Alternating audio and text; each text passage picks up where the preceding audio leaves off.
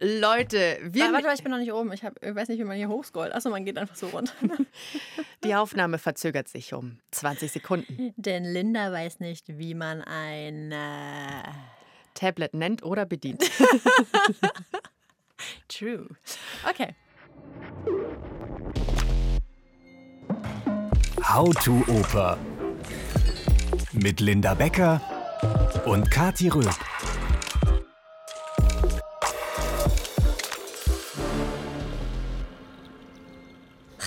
Ach, hallo, Leute. Heute nehmen wir euch mal mit an einen Ort, an dem ihr vielleicht total bewusst oder unbewusst schon wart. Und zwar, als ihr in der Oper wart.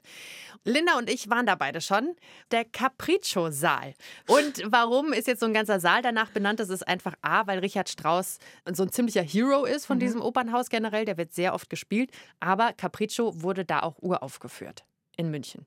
Und worum geht's da jetzt in Capriccio? Capriccio ist quasi eine Meta-Oper, also eine Oper über die Oper oder besser über ja, die Entstehung der Oper eigentlich. Ähm, da zieht sich eigentlich die Frage durchs komplette Stück, was ist wichtiger, Wort oder Musik? Also das geschriebene Theaterstück quasi oder die geschriebene Musik, kommt ja beides vor in der Oper. Ne? Mhm. Und grundlegend ist also erstmal eine Art Kunstdebatte am Start, die da in Capriccio verhandelt wird. Und dieses Entweder-Oder fungiert aber auch als Metapher in Capriccio, nämlich als Metapher für die Entscheidung zwischen zwei Typen. Da gibt es nämlich Madeleine, sie ist Gräfin, sie ist eine Witwe und hat zwei Verehrer, den Dichter Olivier und den Komponisten Flamand. Und beide hätten gern ein Date mit ihr, aber Madeleine kann sich nicht entscheiden.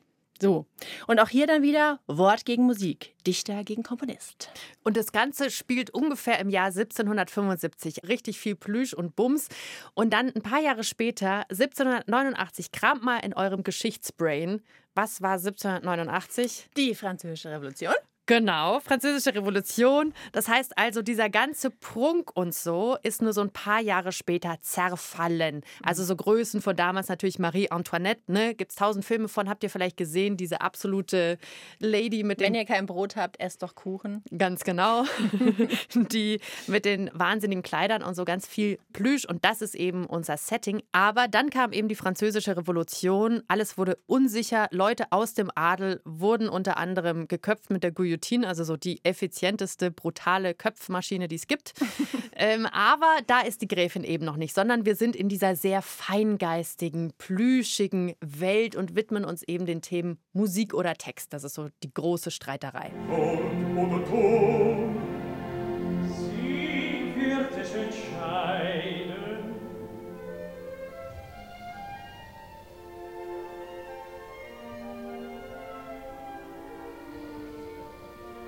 prima le parole dopo la musica.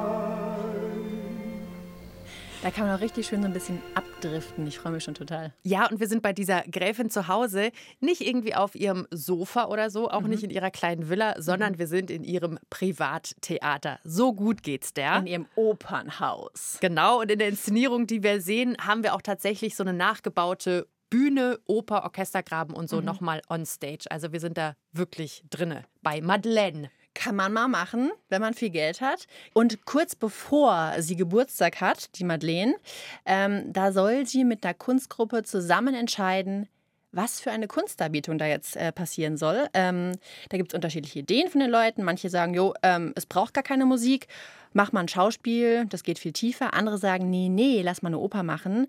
Aber sie mag beides gern und sagt, eins ist im anderen und will zum anderen. Musik weckt Gefühle, die drängen zum Worte. Im Wort lebt ein Sehnen nach Klang und Musik. Toll. Linda, was du auch jeden Morgen sagst. Wenn du sagst, Beim Aufstehen direkt. Ja, wenn du Ja. sagst, soll ich reden, soll ich singen, dann sagst du genau, Genau. das. Trete ich auf meinen Balkon und sage das erstmal zum Volk. Gehst aus deinem Privattheater raus. Ja. Genau. Naja, also sie deutet an äh, mit diesen Worten, dass beide Kunstformen eben eins sind oder im Zusammenspiel zumindest etwas Großes bewirken können. Ja, und äh, Capriccio oder in Capriccio wird die Frage aufgeworfen, wie muss Kunst eigentlich aufgebaut sein als Kunst. Ja, so, und dann gibt es auch noch die beiden Typen da, von denen ich vorhin erzählt habe: den Dichter und den Musiker. Und sie ist ja Witwe, haben wir gehört. Also steht die ganze Zeit die Frage im Raum: verliebt sie sich jetzt vielleicht in Olivier, den Dichter, oder in Flamand, den Musiker? Oder gar nicht. Oder gar nicht, ja. Und das ist die Metapher eben, die sich durchs ganze Stück zieht. Und kleine Auflösung, kleiner Sneak Peek. Sie entscheidet sich nicht, wie du schon richtig geraten hast, genau. Also weder zwischen den Männern noch für eine klare künstlerische Hierarchie von Wort und Musik. Das ist ja jetzt schon spannend. Das war nämlich auch die letzte Oper von Richard Strauss.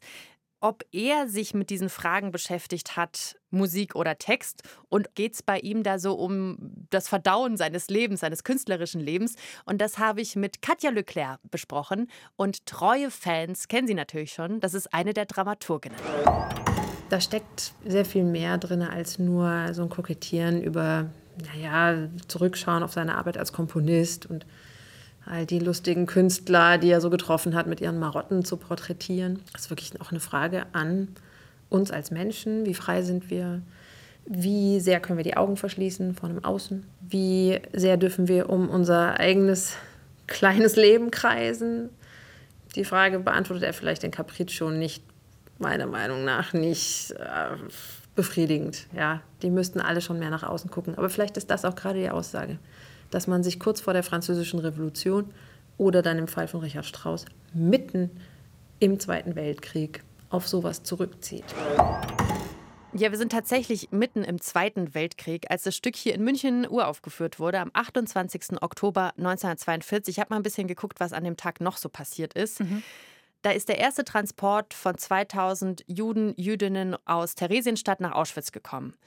Fast alle werden noch an diesem Tag sterben. Und deutsche U-Boote haben zwei amerikanische Schiffe an dem Tag versenkt im Nordatlantik. Und in München wird parallel zu all dem diese Oper aufgeführt, Capriccio, wow. das ja total unpolitisch mhm. wirkt. Ne? Und ich habe Katja mal gefragt, wie das denn so zusammengeht.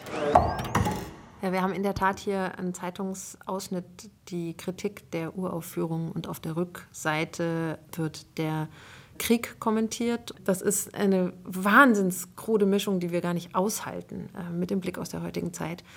Zynisch oder trocken gesagt hat Richard Strauss auch mit diesem Werk das erfüllt, was man von einem extrem erfolgreichen, populären Komponisten der Zeit erwartet hat keine Propaganda mehr ähm, so stark in den Vordergrund gerückt, sondern Zerstreuung. Das hat er schon auch erfüllt damit. Ich kann nicht in die Zeit reisen, ich weiß nicht, ob das sein Ziel war. Ich möchte es ihm eigentlich ungern unterstellen.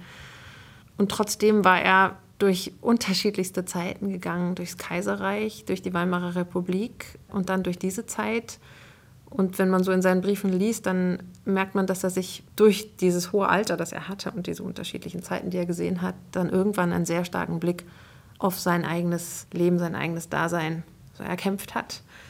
Und das war für ihn einfach die letzte Oper, die er schreibt. Und nochmal eine Zusammenarbeit mit Künstlern, die ihm wichtig waren. Die haben alle unfassbar profitiert von dem Naziregime und den Posten, die ihnen angeboten wurden darin, das überhaupt nicht von der Hand zu weisen. Und er sieht sich dann auch als ein Ernährer einer Familie, der sein Haus irgendwie finanzieren möchte und Dinge weitergeben muss. Ähm, da mischt sich ganz vieles hinein. Ich glaube nicht, dass er in irgendeiner Form die Zeiten wirklich kommentiert hat durch Capriccio. Aber wir können es heute ja nicht anders verstehen, so wie wir heute auch den Zeitungsartikel umdrehen und gucken, was ist an dem Tag noch passiert, der Uraufführung. Und deswegen müssen wir es mit einem Kriegsgeschehen im Hintergrund erzählen.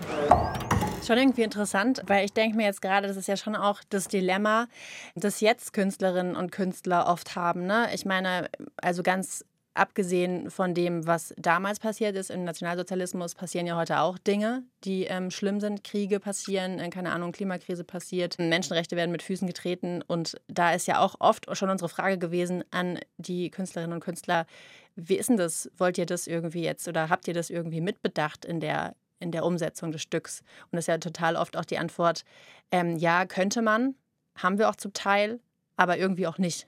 Und das ist ganz spannend, wie das David Marton löst in diesem Stück. Da kommen wir auch gleich noch drauf. Aber mhm. ich finde auch ganz spannend, wenn wir an diesem Punkt sind, hey, damals 1942 kam dieses Stück raus und ganz viele KünstlerInnen von damals werden ja von dem System radikal eliminiert. Mhm. Und da ganz spannend, hier also, das wurde geschrieben, das habt ihr auch schon mitbekommen, Librettist ist die Person, die den Text zufügt. Und der so erste Librettist von hier ist Stefan Zweig. Jude, oder? Jüdisch, genau. Und ihr kennt ihn vielleicht, der hat sowas wie die Schachtnovelle geschrieben und noch andere Werke, also ein super berühmter, beliebter Schriftsteller, der aber damals eben verboten war. Seine Bücher waren verboten oder wurden dann verboten. Und Richard Strauss hat mit ihm zusammengearbeitet. Und die beiden haben sich auch Briefe hin und her geschrieben. Und wir haben von einem Sänger des Stücks einfach mal so zwei der Briefe einsprechen lassen, damit ihr da so ein kleines Gefühl für bekommt, wie die beiden miteinander umgegangen sind. Christian von Oldenburg heißt er und den werdet ihr auch mitbekommen, wenn ihr in Capriccio geht. Da spielt er nämlich den Haushofmeister. Und hier jetzt also zwei Briefe zwischen Stefan Zweig an Richard Strauss und umgekehrt. Garmisch, 24. August 1934. Selbstverständlich kommt für mich kein anderer Dichter in Betracht als Sie selbst. Aber taktisch ist es vielleicht klug, wenn für den Fall, dass wir wieder ein oder mehrere Werke zusammenarbeiten, wir zu niemand ein Sterbenswörtchen darüber verlauten lassen. Ihr treu ergebener Dr. Richard Strauss. Wien, 23. Februar 1935. Ich habe manchmal das Gefühl, dass Sie, und ich ehre dies sehr, der ganzen historischen Größe ihrer Stellung selbst gar nicht bewusst sind und dass sie zu bescheiden von sich denken. Alles, was sie tun, ist bestimmt, historisch zu werden. Darum scheint es mir nicht gut möglich, dass heute etwas in ihrem Leben, in ihrer Kunst heimlich geschieht, denn wenn ich auch jedes Wort mir verwehren würde, dass ich etwas für sie arbeite, so würde es doch später einmal offenbar werden, dass dies heimlich geschehen ist. Und das wäre für mein Gefühl unter ihrem Rang. Ein Richard Strauss darf sich jedes Recht öffentlich nehmen und nichts heimlich tun. Ihr aufrichtig ergebener Stefan Zweig. Wie klingt denn das jetzt für dich, Linda, die zwei, wenn sie sich so Briefe schreiben? Wenn du das als WhatsApp bekommen würdest. Ich glaube, ich würde nicht mehr antworten. ich würde einfach denken, okay, der schämt sich für mich. Also wenn ich Stefan Zweig wäre, würde ich denken, Richard Strauss schämt sich für mich.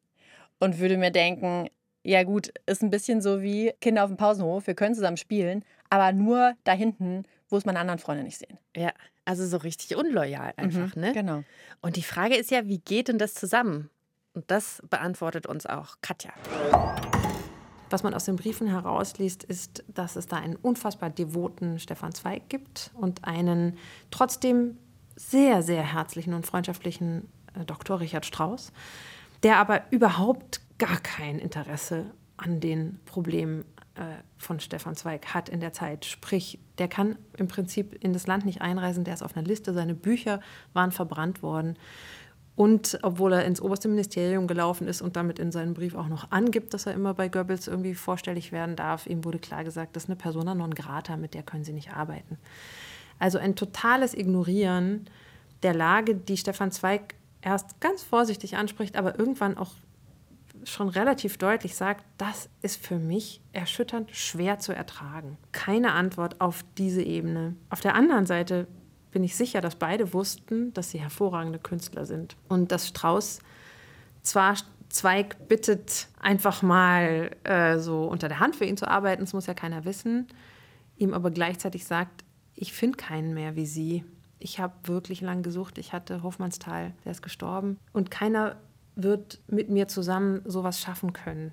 Das ist, glaube ich, schwer nachzuvollziehen für uns ganz normale Menschen, wie wir über diesen Planeten laufen die hatten schon eine gewisse Sicht auf sich selbst auch und auf ihre Kunst und wussten, dass sie, was das angeht, einander sehr, sehr hoch schätzen und einander auch brauchen. Ich finde es gar nicht so schwer nachzuvollziehen. Ich glaube, das kommt heute oft genug vor.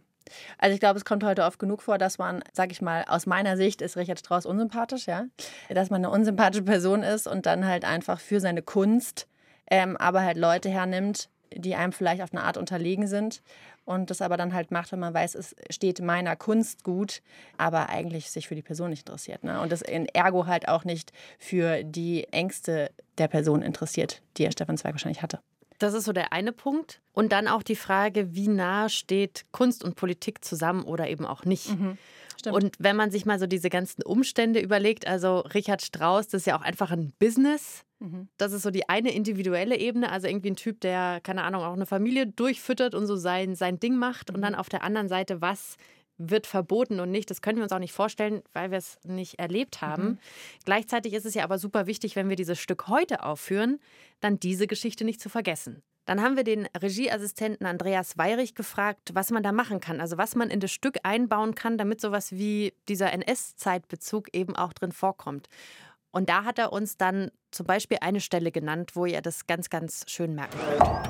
Dann fällt mitten in diese Diskussion über Kunst, was ist wichtiger, Wort oder Ton, ein Paravent um und hinter dem Paravent steht ein äh, Monsieur Taube, der äh, eigentlich im Stück sonst ein Souffleur ist. In dem Fall ist es eher so wie ein, ein Spitzel, eine Figur, die ähm, der David Martin etwas anders umgedeutet hat für die Produktion. Und der misst die drei Tänzerinnen, die drei Generationen der Tänzerinnen aus, also Nase und Stirn und äh, versucht sie quasi so, so katalogisieren, also so einen Zeitbezug in 42 wie in Rassen einzuordnen. Also man bekommt es dann immer in so einem kleinen Beigeschmack mit. Genau, aber ich bin irgendwie trotzdem froh, dass man es mitbekommt, jetzt auch in der Inszenierung. Total. So, und jetzt haben wir uns ja gefragt, was ist denn eigentlich so ein Regieassistent? Linda, nach was klingt es für dich? Es klingt nach einem Assistent für die Regie. Also ich kann mir vorstellen, dass es so eine Person ist, die die ganze Zeit mit so einem Block und einem Stift rumrennt und sagt, ah ja, na, wird noch was geändert. Schreibe ich auf. Ja, schreibe ich auf. Ja, schreibe ich auf. Also halt so ein bisschen sehr stark halt die Assistenzfunktion ausfüllt, oder? Genau, also nicht so aktiv. Nee. Ne? Habe ich auch gedacht. Aber Andreas Weirich hat uns mal erklärt, was sein Job eigentlich wirklich bedeutet. Der Regieassistent in der Oper ist gleichzeitig auch Spielleiter. Also es splittet sich auf in zwei Parts. Also Regieassistent bei der Neuproduktion, da ist man dann wirklich so die rechte Hand des Regisseurs, wo man tatsächlich auch mal einen Kaffee bringt, je nachdem aber tatsächlich auch mitdenkt, künstlerisch versucht, irgendwie an den Regisseur anzudocken, wie er tickt, dass man da irgendwie möglichst nah bei ihm ist und das Künstlerische mit der Organisation unter einen Hut bringt. Das ist so unsere Aufgabe bei Neuproduktionen. Hier in der Oper sind wir meist bei Neuproduktionen zu zweit. Das rührt daher, dass wir dann im Repertoirebetrieb die Spielleitung übernehmen für eine Produktion, die wir als Regieassistent betreut haben und da sind wir quasi anstelle des Regisseurs dann zuständig, äh, neue Sänger innerhalb kürzester Zeit, manchmal auch nur zwei, drei Tage, je nachdem, in eine bestehende Produktion einzuweisen. Und das heißt, da übernehmen wir ziemlich viel Verantwortung. Da sind wir dann auch bei der Vorstellung selber quasi die künstlerische Instanz, die schaut, dass am Abend auch alles so über die Bühne geht, wie das auch in der Premiere mal war. Jetzt ist es ja bei Capriccio eine ganz besondere Situation, weil ihr dieses Stück aus Lyon übernommen habt. Was kann ich mir darunter vorstellen? Was heißt es, ein Stück zu übernehmen? Was ist dann noch aus Lyon da? Also jetzt speziell im Fall von Capriccio ist es so, dass ich die Produktion mir als Regieassistent auch drauf geschafft habe, weil ich war, als die Produktion 2010 in Lyon rauskam, nicht dabei. Ich habe mir das Videomaterial äh, reingezogen und äh, hier wird es dann neu mit den Sängern erarbeitet und die, es gibt eine Form, in die man dann die Sänger reinbringt mit ihren Persönlichkeiten und das quasi neu auszufüllen. Das ist eigentlich als Regieassistent und Spielleiter unser tägliches Business, dass wir in bestehende künstlerische Formen neue Menschen reinbringen neue SängerInnen einlernen, das ist der eine Punkt, aber du hast, guckst ja da auch mit so einem künstlerischen Auge drauf, ne? Und hast gleichzeitig den Regisseur oder ein Stück, das dir sozusagen gegeben wird. Wo ist da Platz für dich und wo hast du das bei Capriccio gefunden? Glänzt da irgendwo der Andreas raus sozusagen bei einem bestimmten Punkt? Bei Capriccio ist es so, dass ich im großen Austausch mit dem David Marton war, dass wir uns äh, im Vorhinein getroffen haben, auch immer bei den Proben ausgetauscht haben, davor, hinterher und Dinge auch besprochen haben. Und da ist man quasi, wie man auch eine Atmosphäre schafft auf der Probe, auch als Assistent, da kommt ganz viel von einem schon auch rein. Natürlich denkt man im Sinne des Regisseurs, aber gerade jetzt im Falle von Capriccio war das sehr befruchtend. Ein, ein Regisseur, der das 2010 gemacht hat und ein Assistent, der das Stück vorher nicht kannte. Da kommen natürlich zwei unterschiedliche Perspektiven, auch jetzt 2022, zwölf Jahre später eben dazu. Und das war gerade im Fall von äh, Capriccio sehr befruchtend und da, da gibt es auch ein bisschen Andreas mit drin. Also, bei Regieassistent Andreas gibt es auch ein bisschen Andreas mit drin. Und, und ich finde es äh, aber sympathisch, dass er am Anfang gesagt hat, ja gut, Kaffee holen wir auch, ne? Aber es ist doch auch sehr viel äh, Produktionsleitung. Also hätte ich gar nicht gedacht. Spielleitung, genau. Also ganz viel Genau, also wenn der Regisseur dann nicht mehr da ist nach mhm. dieser Neuinszenierung, wuppen die sozusagen alles. Deswegen Shoutout an RegieassistentInnen. Genau. Ich wusste nicht, dass euer Job so groß ist, aber großartig. Sehr viel auf dem Kasten auf jeden Fall. Ja. Und was Andreas David Marton, der Regisseur and Friends and Family, auf die Bühne gebracht hat, das könnt ihr sehen. Mhm. Und ihr habt jetzt die Möglichkeit, ein Ticket zu gewinnen und mit Linda euch da reinzusetzen. Wuhu! Wuhu! Bin total aufgeregt tatsächlich. Jawohl, guckt einfach auf Instagram auf U30. Da ähm, fragen wir euch, wo und wie konsumiert ihr am liebsten Kunst? Also ähm, geht ihr gerne ins Kino, äh, auf Konzerte, geht ihr gern ins Theater? Was ist so eure liebste Kunstform und wo konsumiert ihr die? Und dann ähm, könnt ihr mit mir unfassbar gerne in Capriccio gehen. Oder geht einfach selbst rein, entweder in die Premiere oder in irgendeine Aufführung. Die Premiere ist auf jeden Fall am 17.07. um 19, 19 Uhr. Uhr. Dann treffen wir uns da. Jawohl. Und das ist jetzt unsere letzte Folge How to Oper für diese Spielzeit. Ja. Linda, eine, ein kleines Resümee. Deine Gerne. schönsten Momente, deine Lichtblicke. Lichtblicke waren immer die ähm, Lichtblicke in das Sektglas. ähm, tatsächlich, ähm, mein krassester Opernmoment war tatsächlich Teufel von Loudon. Ähm, letztes Mal. Also fand ich wirklich einfach zu krass das Stück, muss ich ehrlich sagen. Die Teufel von Loudon, wenn ihr die Gelegenheit habt, guckt es euch an. Ich muss auch sagen, also es hat mich am meisten bewegt. Also ich war wirklich danach leer. Das mhm. war ganz intensiv, bin ich bei dir. Was ich auch super schön finde, einer meiner tollsten Momente war das schlaue Füchslein. Ja, genau. Von Leos Janacek. Hört euch da auch gerne nochmal die Folge an. Das war eine wahnsinnig tolle, starke Füchsin und eine wunderschöne Liebesgeschichte. Kann ich sehr empfehlen. Ich kann mich noch erinnern, da warst du nämlich. Ähm, und dann hast du mir danach aufgesprochen. Ich habe danach geweint. Das war total schön. Ja, es war wirklich, wirklich schön. Und all diese Momente könnt ihr natürlich auch erleben, weil das Schöne ist ja an der Oper, dass diese Stücke nicht immer nur dann in einer Spielzeit laufen, sondern die kommen wieder. Also ihr werdet auch in der Zukunft noch die Gelegenheit haben. Genau, vielleicht kann man jetzt aber trotzdem noch mal sagen, dass den kompletten Juli die Opernfestspiele in München stattfinden. Und es ist eben dieses große Finale eigentlich ne, für OpernfreundInnen, weil dann ist die Spielzeit erstmal rum. So. Vor der Bayerischen Staatsoper gibt es ja jetzt auch eine kleine Bar, die steht da schon ein bisschen länger. Die steht da auch noch bis Ende Juli. Und ähm, da kann man sich Drinks holen und tanzen abends. Und es ist richtig cool und gemischt und international tatsächlich. Also wirklich cool, ne? Ich bin da neulich abends mal irgendwie um zwölf vorbeigelaufen mhm. und es war immer noch heftig Sause auf diesen Treppen. Ja. Es ist also wirklich ein absoluter Tipp. Wir wünschen euch jetzt viel Spaß in Capriccio erstmal und bei allen anderen Stücken und erstmal eine schöne Pause. Genau, eine schöne Pause. Genießt den Sommer. Bis dann. Tschüss. Tschüss.